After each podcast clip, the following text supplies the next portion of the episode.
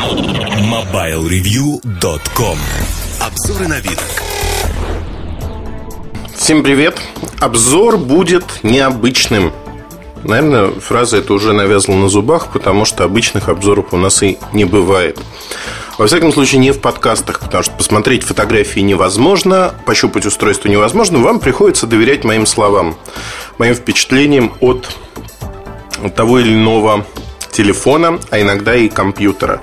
Хотя я до сих пор не понимаю, куда отнести планшеты. Компьютеры это не до компьютеры, перекомпьютеры. Что это именно такое? Вопрос хороший, каждый его решает для себя. Для меня это прикроватное устройство, плюс устройство, которое можно взять с собой в отпуск, например, чтобы дети играли в разные игрушки. У меня iPad, а, есть еще Halo от HTC, который, в общем-то, судя по всему, отменен. Если говорить о том, что происходит сегодня в этой области все сходят с ума по iPad. Устройство получилось качественным, знаковым, но речь пойдет не о нем. Ведь есть куча Android-смартфонов, которые появятся на рынке Официально, в том числе в России, по цене около 15 тысяч Huawei S7. Это будет устройство от МТС. Подобное устройство будет от Мегафона, подобное устройство будет от Билайна. Чем они отличаются? У них есть 3G модуль, есть карточка для передачи данных, голосом говорить по ним нельзя. Но, например, говорят, что 3G звонки будут у кого-то. Посмотрим.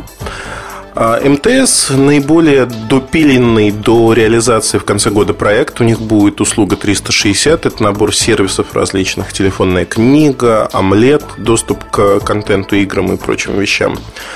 Интересно. А, но давайте посмотрим. В Китае, а, где я был не так давно, до отпуска буквально смотался на пару дней, я посмотрел очень-очень большое количество производителей и устройств, которые они предлагают на Android. Именно планшетов. Устройство стоит недорого, около 200 долларов. Это местная цена. Понятно, что эта цена включает в себя вот некий такой дизайн, как у всех, пластиковый. Экран, как у всех, например, 800 на 480 точек. Это стандартное Android разрешение для диагонали Э, смартфона, но оно же используется на диагоналях 7-9 дюймов. Э, потому что ну, легко, дешево включить. Будут разрешения больше. 1280, например, на там, 700 с чем-то, на 760, по-моему. Так вот, если говорить о том, что происходит сегодня, очень занимательная история – а практически все вот эти планшеты, они имеют резистивные, а не емкостные экраны. То есть мультитач там не поддерживается. На мой вопрос, почему это так, многие люди отвечали простую штуку. А, сегодня есть недостаток таких экранов. И найти их где-то на рынке в значимых количествах невозможно. Говорят, приходите завтра, через месяц, два. Не обещаем, что будет, но может быть. Я думаю, что не будет, потому что действительно есть недостаток вот именно таких решений. Это первый момент.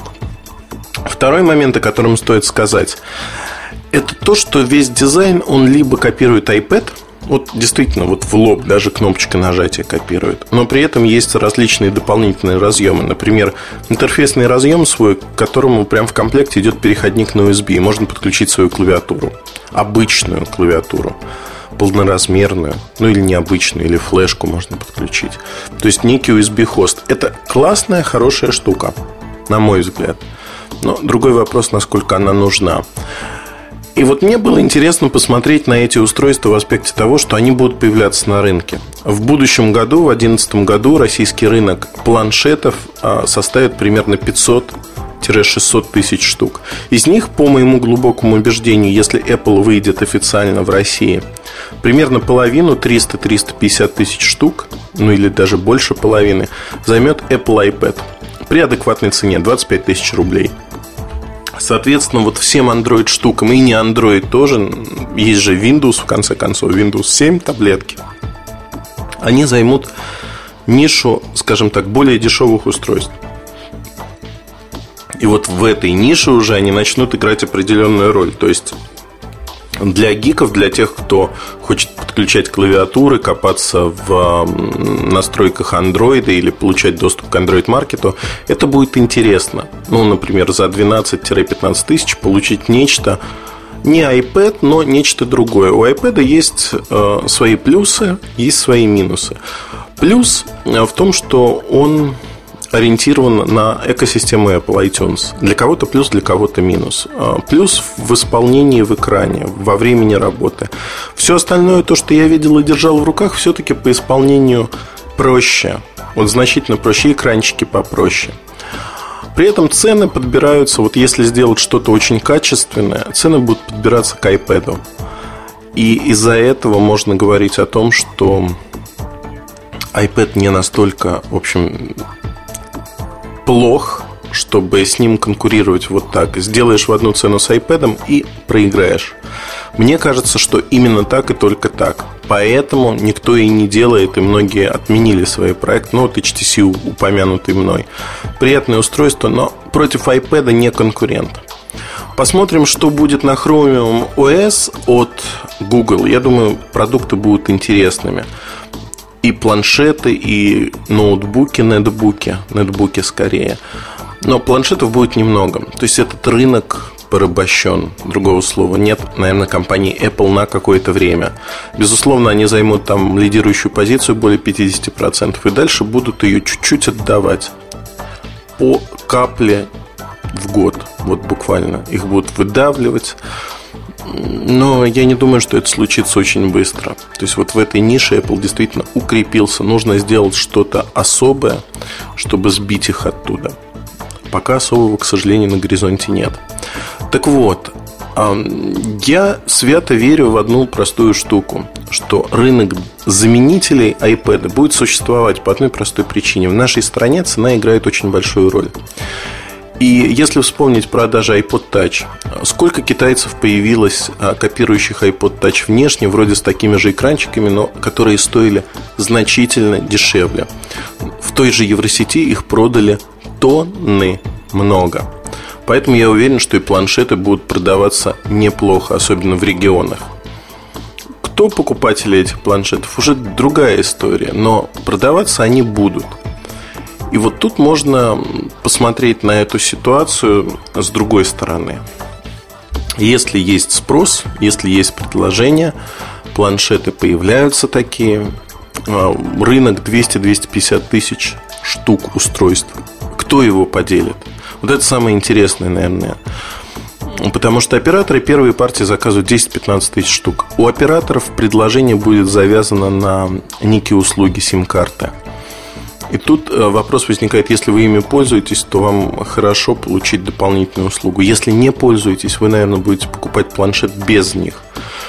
И снова пополам делится рынок. То есть вот из этих 250 тысяч я бы рискнул предположить, что 1150 уйдет на операторов, а 1100 уйдет на независимых игроков, которые, видимо, с операторами будут э, бороться ценами.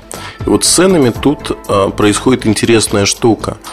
Если операторы устанавливают цену 14-15 тысяч рублей в рознице, то те, кто выходит пораньше, они установят либо такую же, либо меньшую стоимость.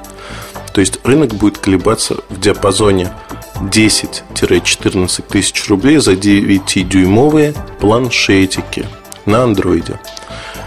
И вот от этого и стоит танцевать. При этом надо понимать, что в Китае эти же планшетики стоят значительно дешевле. Но они не имеют доработок под русский язык, они имеют множество, скажем так, китайщины.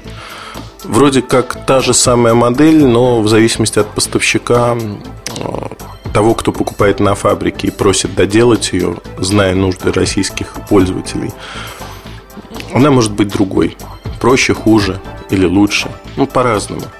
Вот одним словом, коротко, если а, говорить об этом, планшеты будут, планшетов будет много. Huawei S7 и же с ними. Мы про него, кстати, писали несколько раз. Сережа Потресов его описывал неплохо. А, вот такие планшеты – это типичнейшие устройства. В них нет ничего экстраординарного.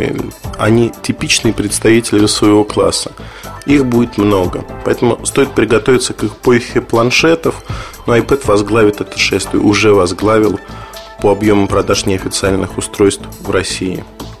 Как-то вот так. Удачи и хорошего настроения. MobileReview.com Жизнь в движении